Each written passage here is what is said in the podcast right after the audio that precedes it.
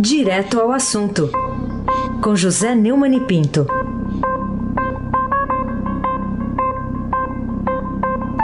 Oi, Neumani, bom dia. Bom dia, Raíssen Abac, o craque. Bom dia, Carolina Ercolim, tintim por tintim. Bom dia. Bom dia, Almirante Nelson e o seu pedalinho.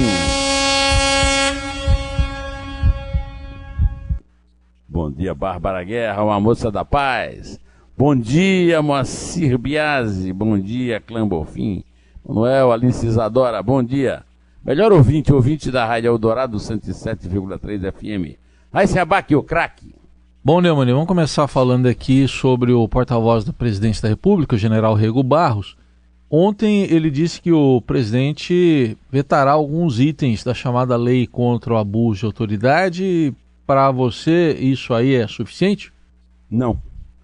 Não é suficiente. Tem que ser é, vetado o projeto inteiro para, inclusive, desestimular esse tipo de iniciativa de um canalha como o Renan Calheiros. É uma lei do Renan Calheiros, dois anos atrás.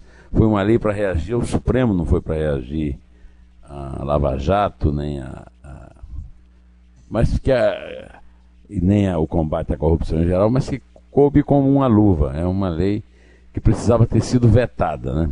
O, porta-voz do governo federal, o Otávio Rego Barros, informou que o presidente vetará alguns pontos, mas não adiantou a ele quais esses pontos.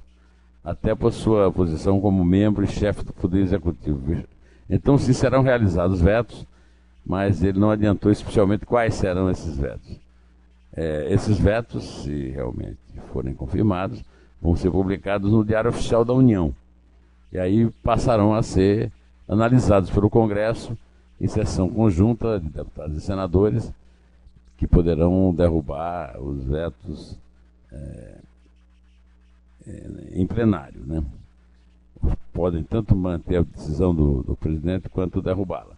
Eu quero lembrar que o projeto não foi submetido ao plenário, o projeto foi votado que se chama de votação simbólica, é, com os líderes de bancadas que fazem um grande número, mas que não têm um grande número de deputados. Ou seja, não foi uma votação significativa, mas foi um, uma jogada, um lance, uma maracutaia do Rodrigo Maia, e só por isso já merecia que fosse vetado.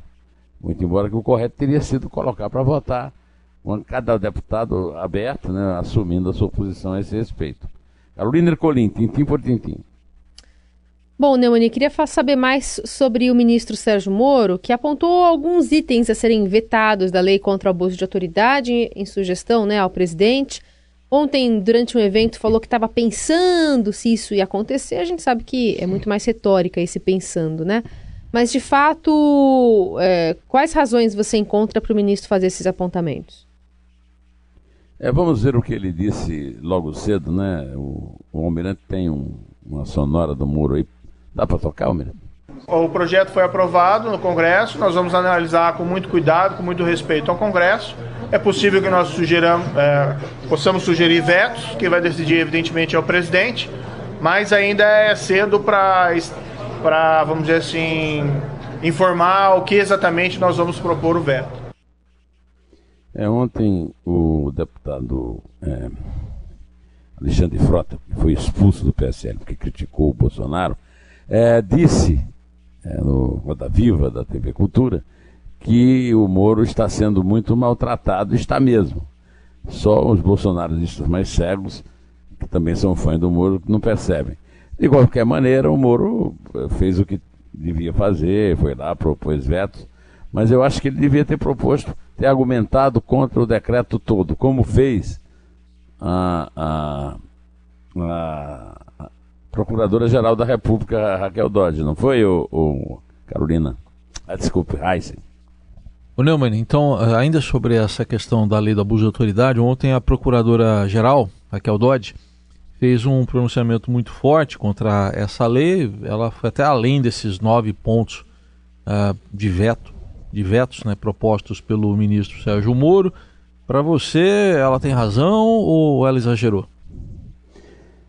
Eu acho que ela tem razão, mas eu, antes de dizer minha opinião, eu queria ouvir também o que disse a Procuradora-Geral da República, porque o, o nosso almirante Nelson é, tem aí uma sonora é, em que ela dá um. Fez lá em Curitiba, durante a abertura do primeiro encontro ibero-americano da Agenda 2030 no Poder Judiciário, é, onde ela fez uma.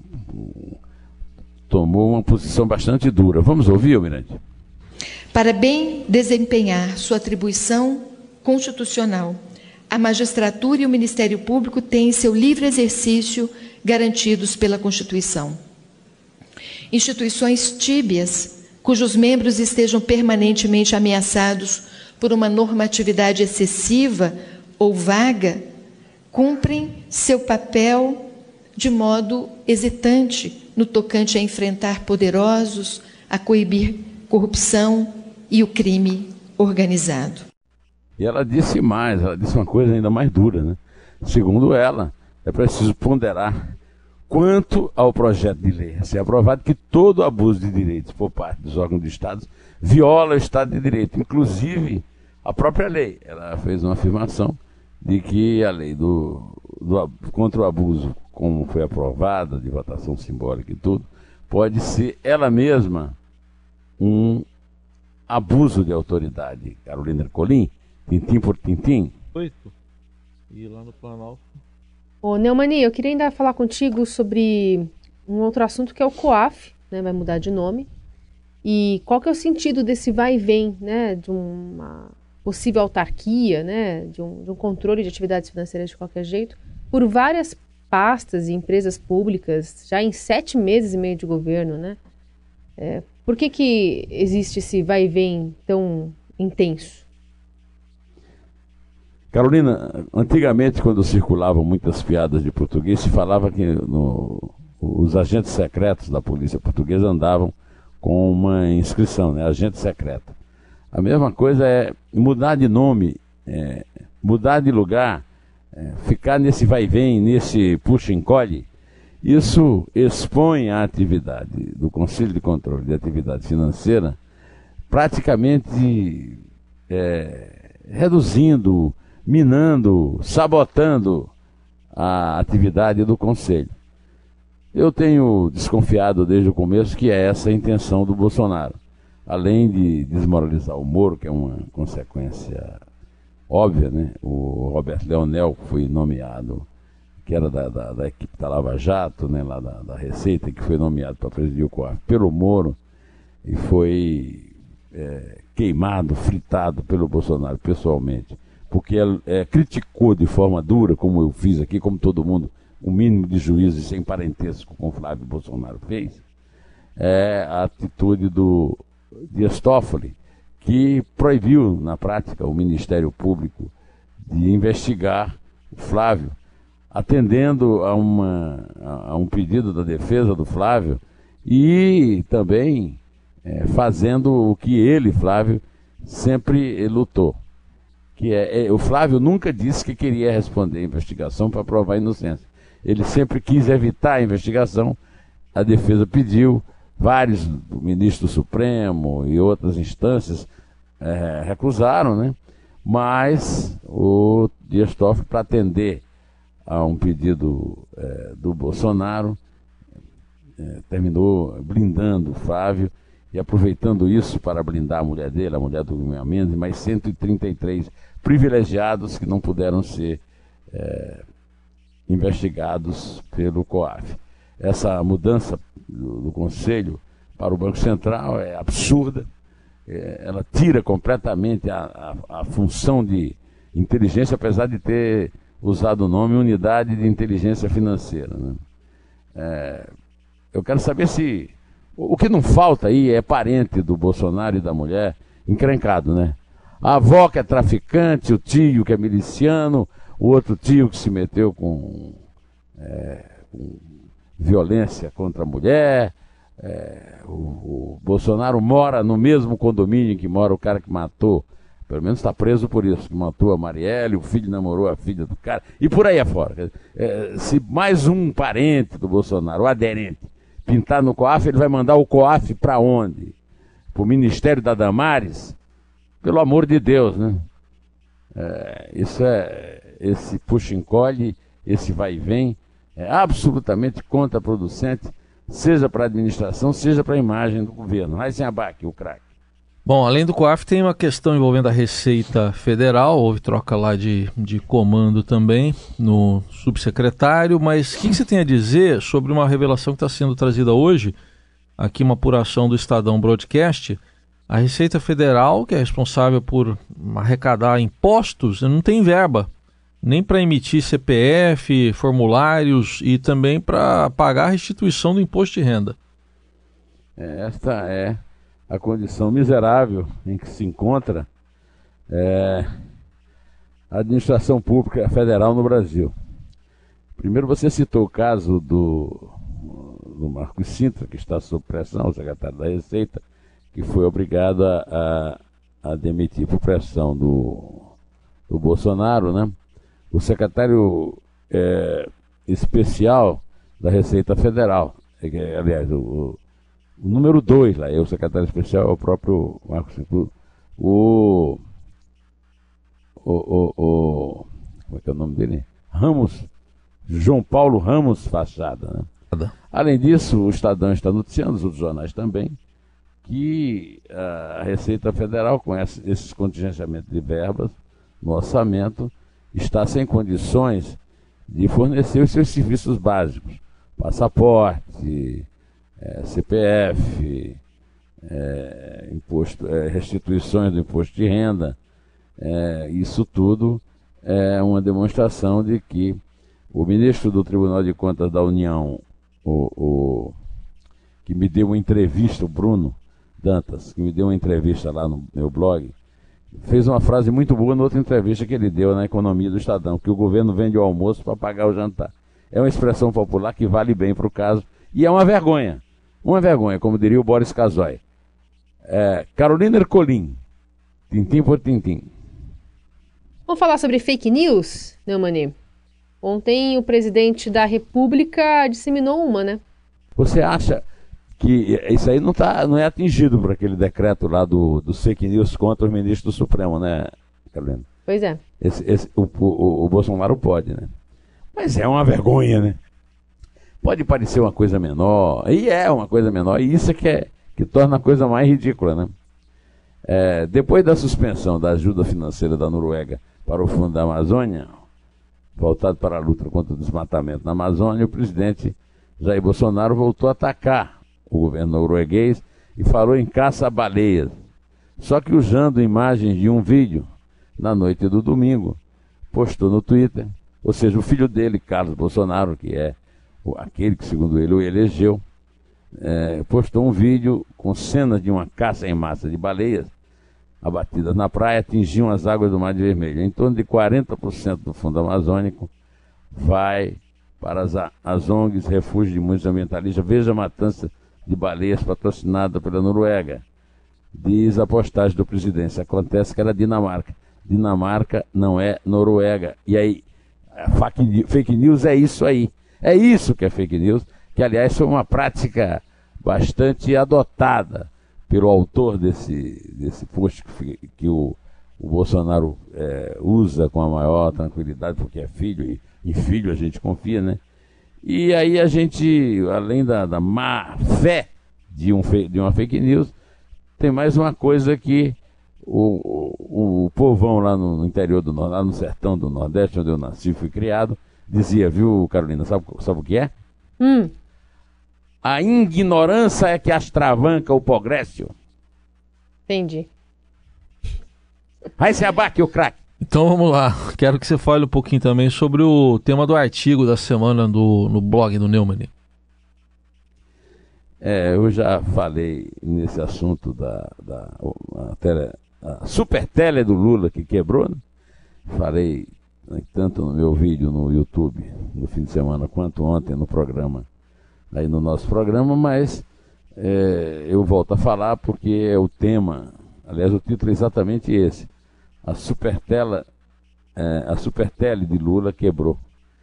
E, e eu falo no episódio da Oi que é mais uma herança daquelas heranças malditíssimas da roubalheira do PT. É, eu escrevi é, no meu artigo que a Oi poderia e deveria servir de exemplo para um novo marco no Brasil na questão da recuperação judicial, em vez de ter seus acionistas e dirigentes beneficiados por mais uma lei Telezoca. Telezoca com L, viu? Essa lei Telezoca lembra a lei Terezoca, com a qual o Getúlio Vargas é, presenteou seu amigo e seu desafeto, dependendo da ocasião, Francisco de Assis Chateaubriand Bandeira de Melo, o Chateau, né? Tinha uma filha chamada Teresa, fora do casamento. O, o Código Civil da época não permitia que ele exercesse o pátrio poder. Foi feito primeiro em 40, foi feito primeiro em 42, feito um decreto-lei. Só que o decreto-lei não foi meio vago. E em 43, por exigência do Chateau, Getúlio voltou a dizer explicitamente que ficou uma lei dirigida só para o Chateau ter o pátrio poder é, sobre a Tereza, a Terezoca, agora nós temos a Telezoca, que é a lei do marco regulatório, com a qual o Lula brindou os seus amigos. É, Carlos Gereissati, que é irmão do Tasso Gereissati, inimigo do Lula, mas é grande amigo do Lula, e o, o empreiteiro Sérgio Andrade, da Andrade Gutierrez. É, eu escrevi no meu artigo também, que é inaceitável a recuperação judicial de empresas como a Oi e a Odebrecht, que corrompem o sistema e não são punidas do ponto de vista patrimonial. O Emílio Odebrecht contou em delação premiada, sem rodeios, que sua empresa pagava propinas desde a época do pai, Norberto Odebrecht. Ou seja, é uma tradição secular de corrupção, passando de geração em geração. Carolina Ercolim, tintim por tintim. É, e qual foi, a seu ver, a... Carolina, Carolina, tá me ouvindo? outra rima, outra, outra rima, outra rima. Hum. Est estamos chegando ao fim.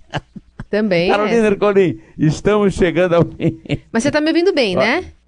Eu estou ouvindo Tá. bem, eu estou ouvindo a sua voz maravilhosa, estou ouvindo aqui com grande. Então vamos comprei falar. um fone, eu comprei um fone novo. O quê? Conta pra equipado, mim. é. Moderno? É só para ouvir, é moderníssimo, Hum. só para ouvir você e o Raiz. Depois manda uma foto pra gente.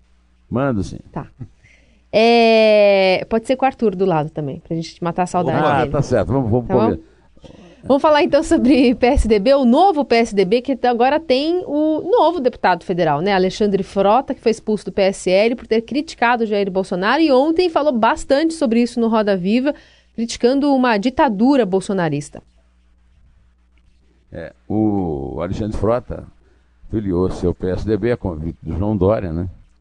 É, que segundo consta no noticiário do Estadão, do, do- do nosso, da nossa editoria de política de lá, é, é alvo de um pedido formal de impugnação assinado pelo ex-senador Zé Aníbal. Você sabe que o, PSDB é um saco de gatos, né? E o José Aníbal faz parte daquele grupo que reagiu à escolha que o, o, o- como é que chama o ex-governador, o picolé de chuchu, né? O Geraldo Alckmin fez do João Dória para candidato a prefeito. E agora é, o ex-presidente da, da sigla, na época que o Pedro Tobias, na época em que o partido era dominado pelo, pelo Alckmin, e o José Aníbal é, fizeram um ofício que a reportagem do Estadão obteve, enviado ao diretório estadual, dizendo é, que deve ser impugnado, haja vista que o postulante possui vasto histórico de hostilidades ao PSDB e suas mais emblemáticas lideranças. Ou seja, o PSDB é, está agindo em relação ao Alexandre Frota é, exatamente da mesma forma que o Bolsonaro. É, eles não querem filiá-lo ao partido porque ele falou mal de um militante, que é o Geraldo Alckmin. É, é por isso que o PSDB está na situação que está. Só que isso aí não vale nada.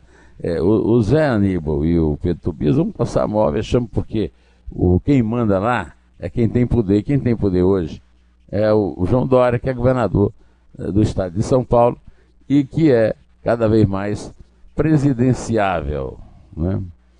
É, é, é, é, o, o, destino de Tucano é perder as penas.